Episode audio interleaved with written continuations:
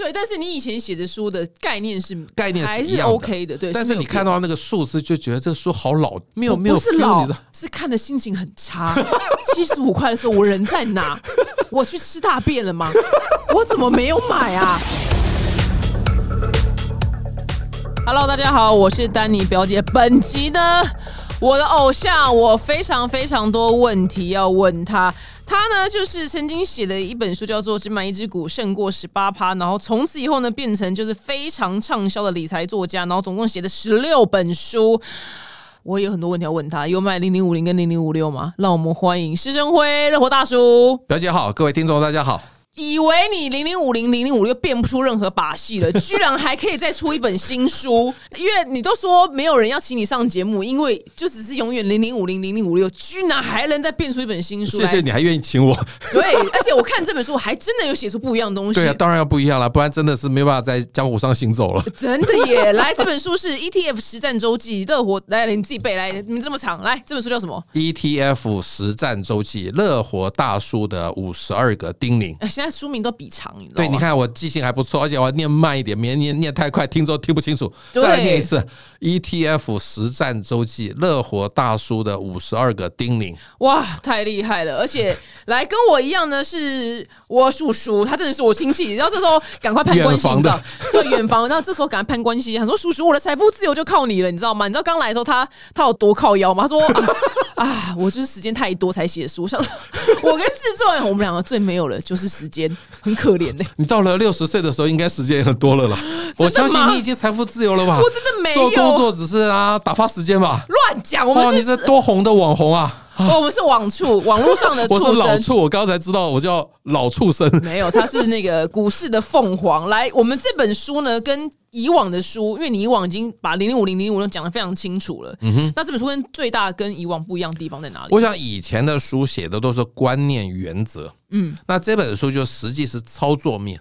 那我之所以可以写操作面，是因为我去年一月一号开始决定每个礼拜五写一篇，因为每个礼拜股市都会有些变化嘛，我每个礼拜五都会写一篇心得报告跟粉丝分享，那就从去年一月一号一路写到去年的十二月三十号，哦，也就是收盘的那一天，正好五十二个礼拜。就像我们念书的时候，每个礼拜要写周记嘛，所以我就变成就写周记。那这个是去年一整年的情形。那很多人怀疑说，哎，那今年跟去年又不一样，那这个到底这个书有什么参考性？我想去年股市有大涨的时候，也有大跌的时候，也有很无聊盘整的时候。我想每一年其实这个节奏都是一样的。所以从去年大跌的时候，我是怎么面对它，在今年你就可以参考啊。那去年大涨的时候要维持什么样的心态，今年也可能会发生啊。因为历史是不断重演的。对对对，它的节奏是一样的，虽然发生的事情可能不一样，但是节奏是一样的。那你知道写周记，我们以前最痛苦就是每个礼拜不知道写什么，对不对？这么老实啊！对对对难怪我想说你还扯到越南的 ETF 这么远。不是，就是每个礼拜天晚上我就几点心得出来。后来我慢慢写的时候，写出一个心得了，就是很多网友会在我的粉丝专问我的问题，但是不太可能用三言两语讲完嘛。嗯，那我干脆就写一篇文章你就跟他说：“回答。来，你一年后去买我新书啊，。不是不是，我每个礼拜都有，因为我那个文章其实放在我一个订阅网站方格子，所以每个礼拜其实是有登出来的，只是说大部分都是要付费才能看，偶尔是整篇都可以完全免费看。那我就把去年的五十二篇就集结成一本书哦，所以哦，啊，所以就是说不可能每个礼拜都写零零五零零零五六，我真的耶你这样我的那个的会从这订户大概会疯掉，对呀会退订嘛，对不对？你对我想你做这个 podcast 的也是要每一集都有不一样的内容嘛。对所以这一集除了零零五零零零五还是我的主角之外，我也写到兆丰金啊，也写到什么台积电啊，也写到越南的 ETF，甚至最后的章节还讲怎么操作反一。你叫大家不要碰了正二反一。但是反一可以碰的是，请你十一月、十二月再碰，千万不要太早碰。为什么？我希望大家有赚了钱之后才去赌反一，万一赔了一点钱，也不会吃掉你之前的获利。但是千万不要因为赔了很多钱拿，要想买反一来凹回来，你可能会很完蛋。可能更所以买反一其实是我的倒数第二篇、第三篇嘛，如果没有记错的话。所以就是说，当你今年有赚钱了，当然你可以打麻将，打一把大的嘛。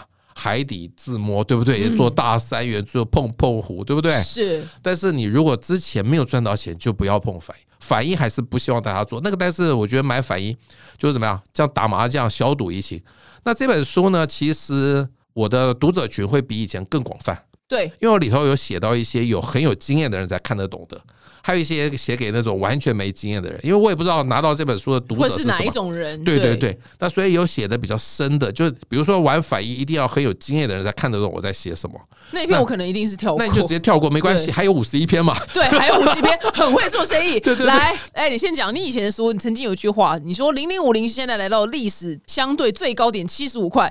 对然后我在看那本书的时候呢，我打开我的手机，然后那天的零零五零是一百三十六，然后一百三十六呢就很久很久很久，然后我就一直在等，就是 K 小于二十的时候，就是我叔叔他给的方针，K 小于二十的时候进场零零五零，哎，今年封关前来到喽啊！有吗？有啊，就是一百四十块那一天 K 小于，就是封关那天 K 小于二十，大概十九吧。哦，我你没有？看到吗？在工作吗我在？没关系没关系。好烦哦！他有个铃铛设置啊？然后后来我就一三六一路等等等，到现在一四四，我整个还有一天一四九，我整个跳海，有一五二的样子吧？我跳海、我要那跳海。你不是啊？那你就买零零五六嘛，它牛皮我零五零有买啊，啊，好啊，那你我就不要的梦想怄了嘛。我的梦想是零零五零啊。哦，对对，你资金部位比较大，所以零零五。嗯那你还有零零五六有赚钱，不要怄嘛。很多人去年还赔钱哦。所以我这本书的最后一篇啊，就教各位打分数，你有没有看？还没看到？呃，呃，还没看到那个，对，不好意思啊，就是说，如果去年啊，你报酬率有百分之五，嗯，你猜猜看得几分？就七十分了，很好哎、因为百分之五已经打败通货膨胀率。我要鼓励大家一定要进来股市啊！只要有五趴打败通货膨胀就那有算命就说：“哎，老师啊，你买零零五零暴牢二十二趴，哎，五趴算什么？但能够暴牢零零五零，完全不买个股，那个违反人性啦。我相信大家都会买个股，那你买个股可能赔钱啊，零零五零赚钱，个股赔，最后 net 掉结算下来还赚五趴。”还是恭喜你啊，七十分很好啊！你只要赚三趴，跟通货膨胀一样，就给你六十分了。我希望用鼓励的态度来教大家，不要用很严格的标准教大家。哎，那我请问你是哦，你不是说你都是每天睡前的时候看一眼今天的 K 吗？对啊。那譬如说我今天 K 小二十，就明天一开盘大于二十呢？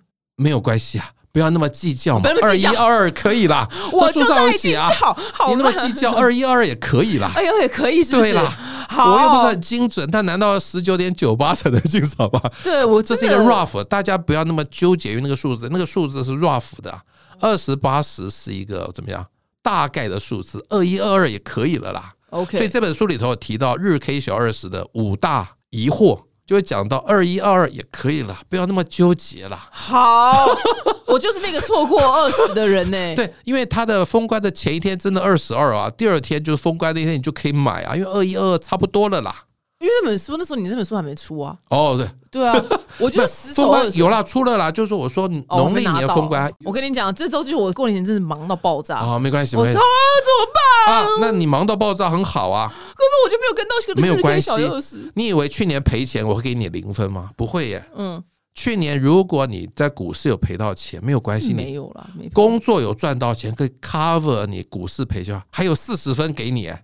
啊，所以工作很重要，千万不要说你都没有看盘，结果你工作赚更多钱，不是很好吗我？真的没有时间看。对呀、那你工作赚到钱很好啊，真的，大家不要以为投资就可以财富自由，一定工作想要投资啊。好，我这个大叔绝对不会标榜说啊，你用我的方法就可以啊，几岁就可以财富自由。没有没有没有，还是要靠工作，工作赚的钱可以 cover 你投资，那你还有四十分呢。什么人零分你知道吗？就去年赔的钱，不止把以前的积蓄赔掉，还借了钱，还欠钱。哇，这才零分啊很很惨呢。哇，那个很惨的人就很少数，所以我希望大家不要以为一定要赚十趴、二十趴，哇才是及格。没有没有没有，五趴就七十分了。OK 好，对不对我应该是有七十分。你看，乐活大叔多好啊，真的，多温暖我我。错过了一个二十，你还鼓励我。对所以我这本书，我觉得出版社取名字取得很好啊，它不是用五十二个建议叮咛，叮咛，就是比较温暖啊。我这个大叔不是专家，专家都是建议。邻家的大叔，你的叔叔 就是叮咛而已啊对你真的。是我的叔叔。对，那因为你以前的书一直没有提到，就是到底一个月你说定期定额，但是你那个定期定额没有给出一个规范。对，但是你这一次总算给出规范了，我觉得可以跟听众朋友分享。就是说你钱不多的话，就专心零零五六了啦。钱稍微多一点，可以配置五零也有五六。我这样讲好了，零零五零是追求成长的，它的股价的波动比较大。他会一去不回头吗？我不知道，啊这有我的答案嘛？对，永远都是他不知道，啊永远。有可能上去，也可能下来嘛，永远不知道。那零零五六牛皮非常牛皮嘛，但它有很稳定的报酬率。那如果钱很多的话，你就可以甚至一个月就买一张。这我觉得定期定额不单是什么金额。我举个例子，我有一个朋友啊，他真的以前只敢存定存，他存了一千万，我就教他怎么做，你知道吗？很简单，他非常保守，他不敢买零零五零，他就想领股息就好了。我说，请你一千万留下两百万，一两百万做生活紧急预备金，然后剩下八九百万，麻烦你一年花光啊！花光怎么花？我说不是真的叫你去买东西，就八九百万除以十二个月，一个月大概买七八十万，一半买零零五六，一半买兆丰金，就这么简单。因为这两只都不会倒，因为他们大概是各五百分趴五，趴，所以这样对相加是十趴吗？不是，当然不是了，还是五趴哦啦，还是五趴？对不起，哇，完蛋了，我还是五趴哦，但是他九百万五趴一年也多少钱啊？四十五万，所以他一年可以拿到四十五万的股息，存在银行不到九万。因为银行不会倒，我这这一本书还特别讲兆丰金，因为我真的碰到很多理财小白，连零零五零、零零五六他也听不懂。但是如果他知道兆丰金就代表那个银行，但是一个个股，他就听得懂。有一次演讲完，一个老贝贝上来说：“啊不好意思，老师，我真的问的问题很蠢，所以当初在台下不敢问你，我私下问你。你刚刚讲零零五零、零零五六，我都听不懂，我就买你刚刚说的兆丰金，可不可以？我说可以啊，当然可以啊。兆丰金也不会倒，每年大概也是五趴。当然，它最近股价成长比较快，它现在到了三十六、三十七。你看看零零五六还在三二三三徘徊，兆丰金也到三六三七了。大家赫然发觉说，银行不会倒嘛，所以才敢把钱存在银行。那我干脆就买银行的股票，它的股息是银行定存的五六倍这么多、啊。那你为什么会建议他一半部署在零五六，一半部署在兆丰金，而不是 all in 五六呢？因为他认为兆丰金也很好。哦，他认为我觉得要每一个人不用完全听我的，自己找到他适合的。他就问我说：“如果一半五六好，一半五六跟一半兆丰金好不好？”我说好，就这么简单。我也没有坚持说一定五六，因为零零五六跟兆丰最大的差别是零零五六是三十家绑在一起嘛，风险完全分散。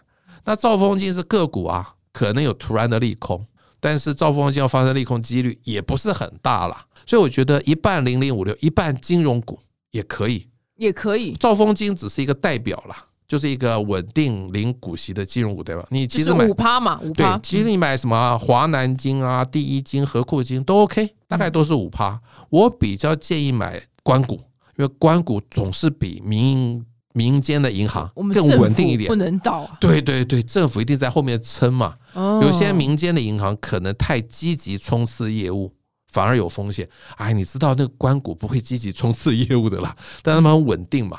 懂，对，相对来说安全。所以这本书我最后也写到赵风金，你真的前面都看不懂，那一篇也值得了啦，哦，这本？书里面就才三百块钱就报你一只名牌赵风金，你就早就赚回来了。对，你知道我现在最痛恨人家在我下面留言什么吗？嗯我自己也在粉专 po 我这本书啊，希望大家买书啊。嗯，他说：“老师，我已经到图书馆预约了，哎呦，你可能要等一年，三百块你都省，对不对？你看到一篇对你有帮助，就已经值得啦、所以也是、啊，对不对？三百块你只要看兆丰金那篇就可以了啦，其他几篇给别人看。真的，原来原来你有这种留言呢，我从来没有收过这种留言呢。我最恨这种留言，哇，你财不自由了，你还有差这三百不块吗不是？我觉得那个人心态有问题。？OK，你真的三百块你都不肯花吗？假狼告告嘛因。为知识是力量啊。对，而且这三百块的时候，多少人靠这三百块啊？出版社要不要靠这三百块？啊印刷厂啊，货运行啊，啊书店啊，通路啊，对对不对？对啊多少人可以养家活口啊？你三百块不给人家赚，是啊。对，你呃看我那我大叔都嘛个人不喜欢去那个图书馆借书，因为我觉得很脏。不是脏的问题，没有觉得没有我不喜欢不是理财书，像你刚刚举例，你那时候看七十五块，嗯现在都一百三十几了，对啊，所以你看的书太旧了啦。理财书只能看最近一年内一的，年内的，对最好是看半年内，因为那股价早就变了啦，对。但是你以前写的书的概念是概念还是。OK 的，对。但是你看到那个数字，就觉得这个书好老，没有没有不是老是看的心情很差。七十五块的时候，我人在哪？我去吃大便了吗？我怎么没有买啊？我实在讲不出这句话了我。真的是心哎、我是说真的，看到七十五块，心情有够差。我那我会说吃屎，我会讲的文雅一点。我我那三天跟我爸说，爸，我跟你讲，我看主厨的书，心情真的很不好。对啊，七十五块的时候我们在干嘛呀？这样，啊，你已经是成名网红了，好不好？对，不能这样讲啊。但是我就错过了嘛。那你刚刚给了就是资金部位比较大人五六跟兆丰金的建议，那小白们，小白们是不是真的没有零零五零的机会了？我觉得零零五零啊没有成就感。比如说，你一个月只能挤出三千块钱定期定额，那现在一张要算十二万好了，没有也要四十个月，对啊，对不对？没有成就感嘛。那你如果零零五六一个月三三千块，大概一年可以扣到一张。我其实觉得哦，对于一个理财小白，当他面对三十三块跟一百四十块，你说他会买哪一个？当然是买三十三块嘛。但是很多的专家都说零零五零啊，真的赚的比较多。我也承认，我从来没有否认过。但是你叫一个从来不敢碰股票的人，一开始就去买一百四十块的，他会怕吗？是你买三十三块，他敢吗？我的小孩很小的时候听过一个亲子教养的讲座，那时候我很认真哦，学习怎么做好爸爸，特别去听亲子讲座。那个老师就是说，很多父母跟他说，为什么小孩看到一只小狗很害怕？那么小的狗怎么会怕呢？老师说，麻烦父母你们蹲下来，用小孩一样的视线看那条狗，你会不会怕？真的会怕吗？所以我觉得我写的书主要是写给投资小白的。希望他们不要一直存定存，存定存你就完蛋了。你保证以后变下流老人，会被通膨吃掉嘛？你一定要进入股市。哎，现在是虎年开始嘛？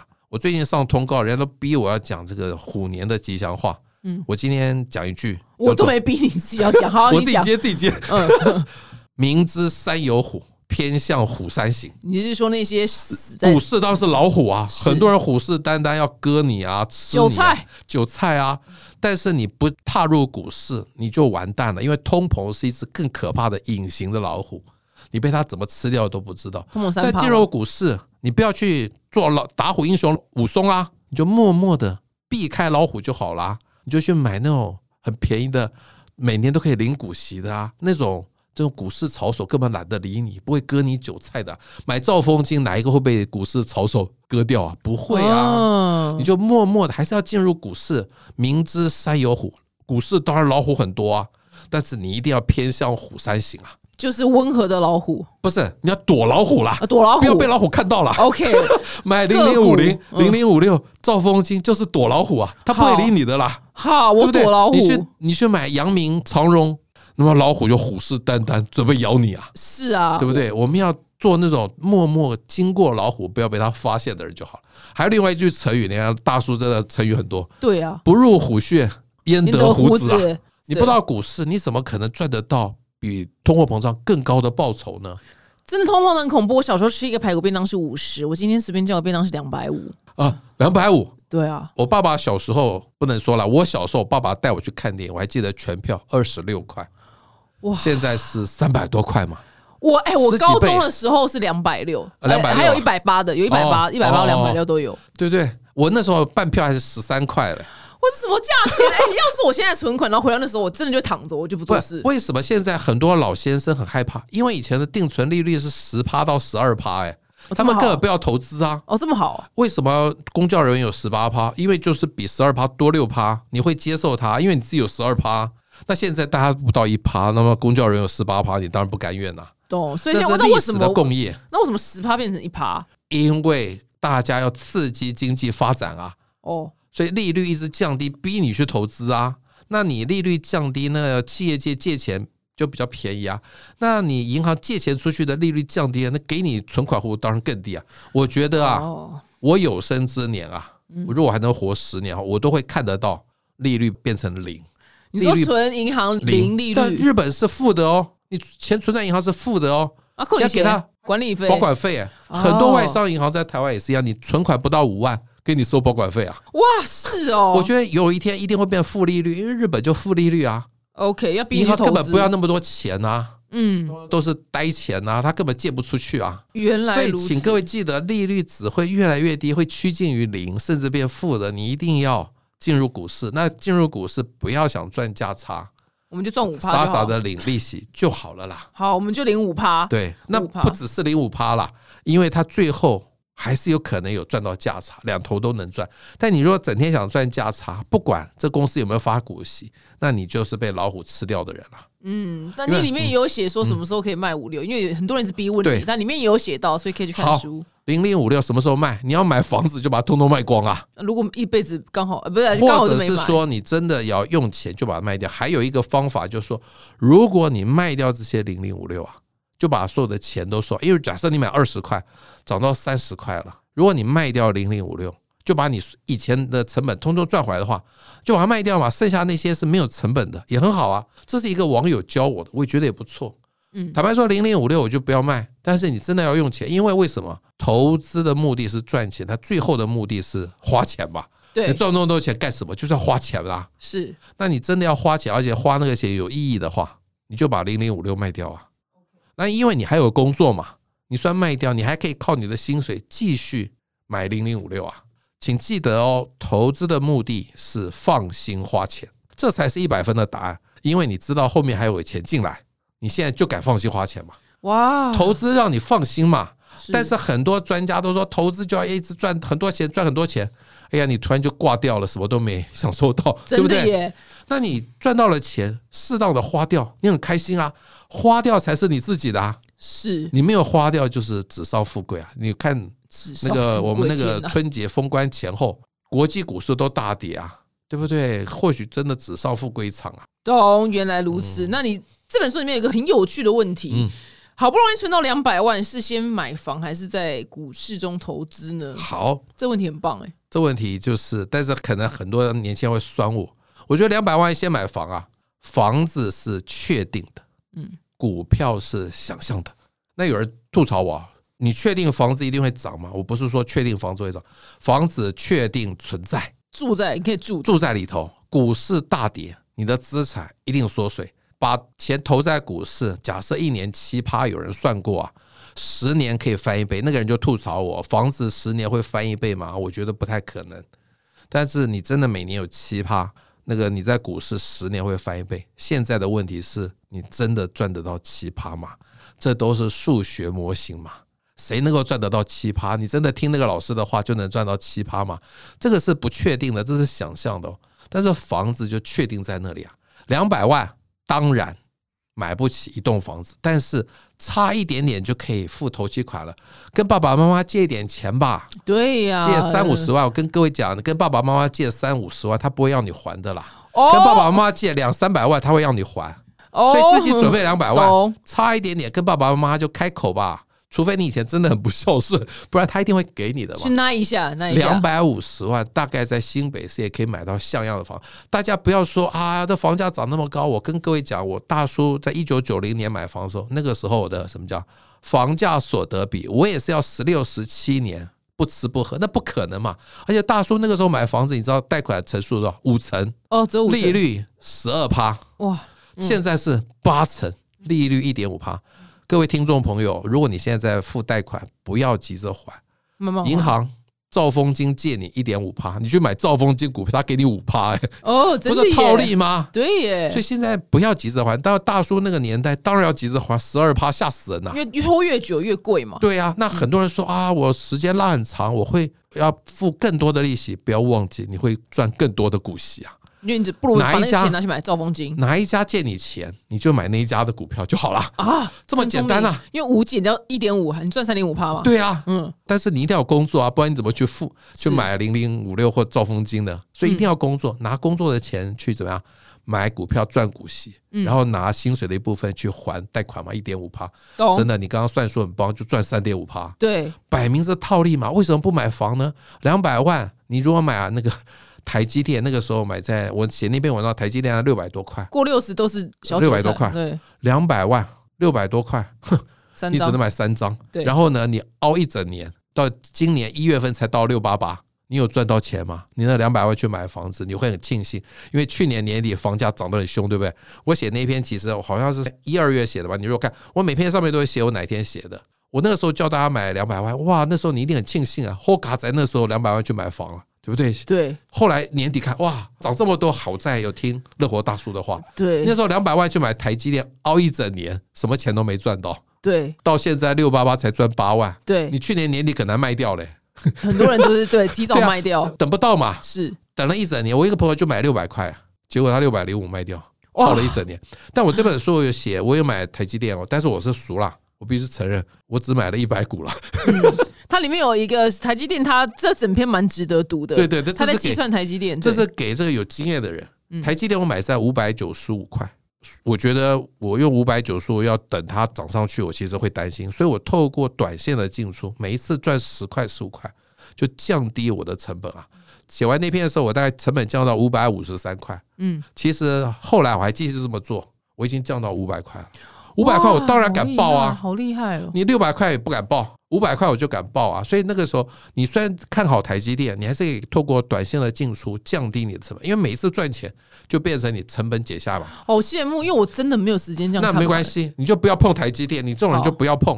这片是给那种每天可以看盘的人的。是跟你一样时间很多的人，对对对对对，好羡慕哦。而且人家都说我只会零零五零零零五六，像个傻瓜一样，我就做给你看，我也是会赚价差对呀、的。你就是对，就是是为了赌这口气，想对对对说怎么一我以整天在讲台积电，我也是以前是玩价差的、啊，嗯后来就是怎么样玩玩了价差，觉得根本就是白忙一场，嗯，干脆回到一个简单的。对我最近看了一个 YouTube 影片，然后他那是这个投资理财的 YouTuber，然嗯后他说，反正就美国不知道什么机构，他们这几个就做了一个长期的测试，然后他们在计算就是到底是一次一次买好还是定期定的好？对，然后但是他那个跑了数据出来，结果是百分之七十几的时间，就一次 all in 的那个绩效会比定期定额来的好。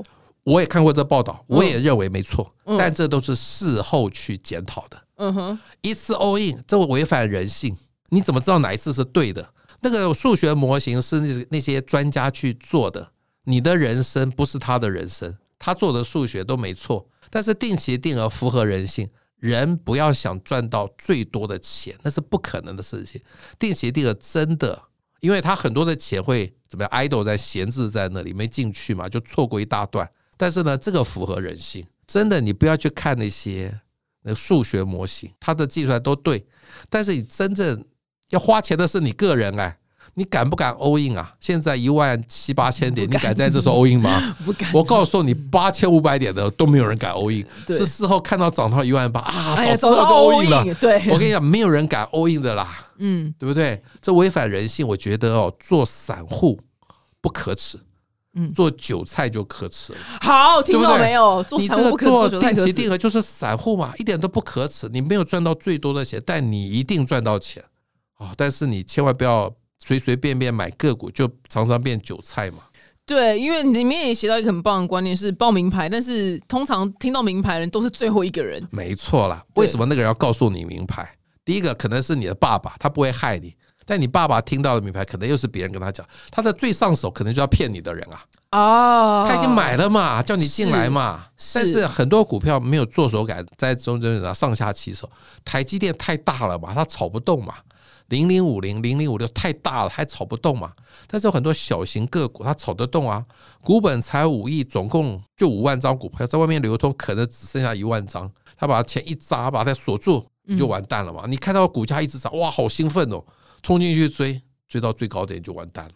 这种投机股下来就是永远的下来永远的下，而且很可能还会变壁纸，就是会下市啊。下市。个股都有这个危险呐、嗯，但是，哎，我去年其实是不足的，你知道吗？为什么？你还愿意访问我，真的很感谢你。不是因为亲戚吧？哦，哦，不是啊，因为少年股神太多了啦，啊，他们每一个绩效看起来都很棒，他们没有经过大风大浪、哎，这样听起来你的无聊了，对不对？，对，而且我是经过大风大浪的，我其实真的戒慎恐惧，在股市啊，股市老虎真的很多啊，我情愿少赚，大家一定要赚到，因为我一九九零年你出生没有？哎，出生了，哦，那但是你还很幼稚，不知道事情。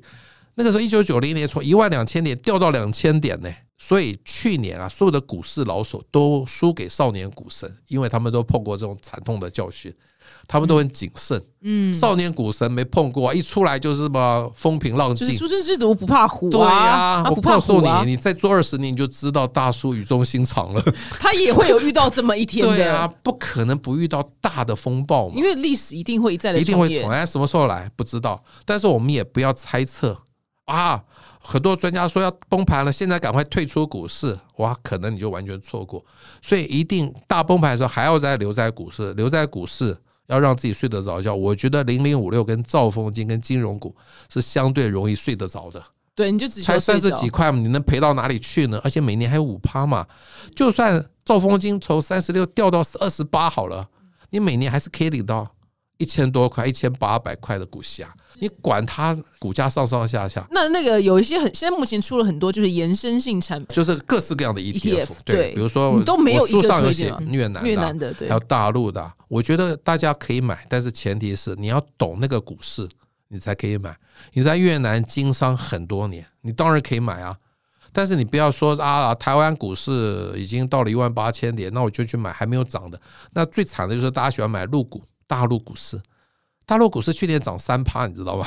台湾股市涨二十三趴，很多人都觉得台股好高了，就把它卖掉买陆股，什么钱都没赚到，白忙一场，可能还赔钱。我觉得很多现在因为 ETF 实在太夯了，你知道我在写只买一只股胜过十八趴是二零一二年底的时候，那时候全台湾只有十只 ETF，我是先烈，不能说先烈啊，先先驱了，先 不能说先烈。那一本书我也有写零零五六，你知道，我只写了半页，没有十行吧，因为那时候零零五六的成交量一天大概只有一百张，我是第一个专门写零零五零的人。现在有三百多只，大家都说 ETF 是很红啊，因为他现在不太买个股了，大家去买 ETF，但是 ETF 现在包装越来越精美，哇，又包什么太阳能的啊、包电动车啦，包还有很多是类似零零五零的，对，不类似零零五零其实不是很多，现在大家喜欢包这种产业型的啊，你看好吧，还元宇宙啊，现在多夯啊，对吧？生计啊，你真的懂那个产业，当然可以买。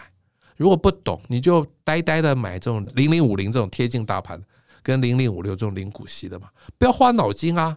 当然，我这个书里头写，有一去年一度零零五六加了什么长荣、友达、对群创，大家都说他们怎么可以选这些股票进来？我也觉得不应该，但是我懒得管它了。我觉得零零五六就要可能像人的一生吧，人的一生总会稍微感冒嘛，他不会永远都选错股嘛。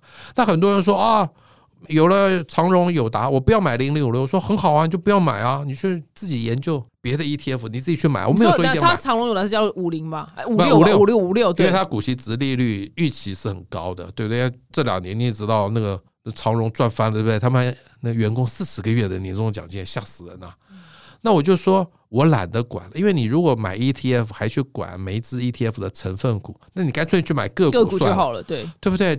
因为 ETF 有好的成分股，有不好的成分股，你不然你自己他就是后悔尬塞回啦，对对对，没错没错，这句话讲得好，这句话我要学起来。对啊，对。好货带坏货嘛，对不对？好货还是居多啦，因为它已经分散风险了嘛，所以我就不要管它了嘛。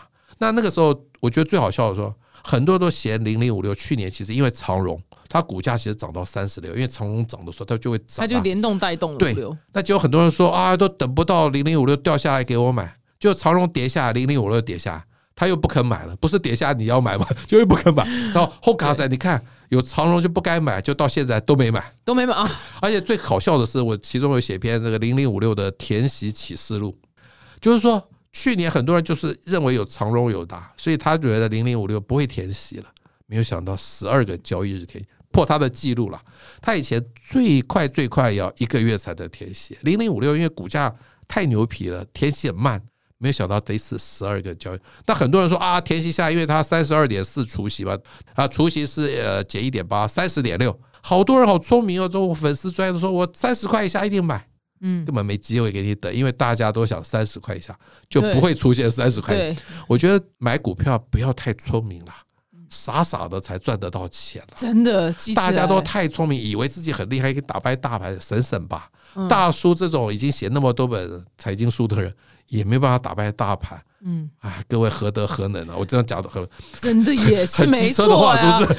没错，我觉得很实在，对不对？对，我觉得这本书真的很值得读，因为跟你过往的书，你真的还挤出新的东西。呃不要说挤啦呃，对因为大家会问很多问题，我要回答嘛。对，对对对所以如果你是真的非常想要，就是跟我一样是真的没有时间盯盘的人的话，ETF 跟兆丰金会是一个很棒的选择。不是啊，ETF 跟零零五零跟零跟零五六金融股啦金融股对五零五六，而且 ETF 讲的是零零五零零零五0056类似的哦，不是全部哦，千万不要误会哦。对是类似贴近大盘，贴近大盘的，对跟贴近台湾股市大盘的，对，因为其他地方你不懂嘛，所以大家就尽量不要碰。所以这本书我觉得非常非常值得阅读。那现在这本书已经上市了，希望呢跟我一样想要财富自由的人把这本书读起啊，来。我最后给第五十三个叮咛好不好？好是，请记得买书。哎呀，第一这是第五十四个 哦啊，对，五十三个，五十三第个，五十三个叮咛，请记得买书。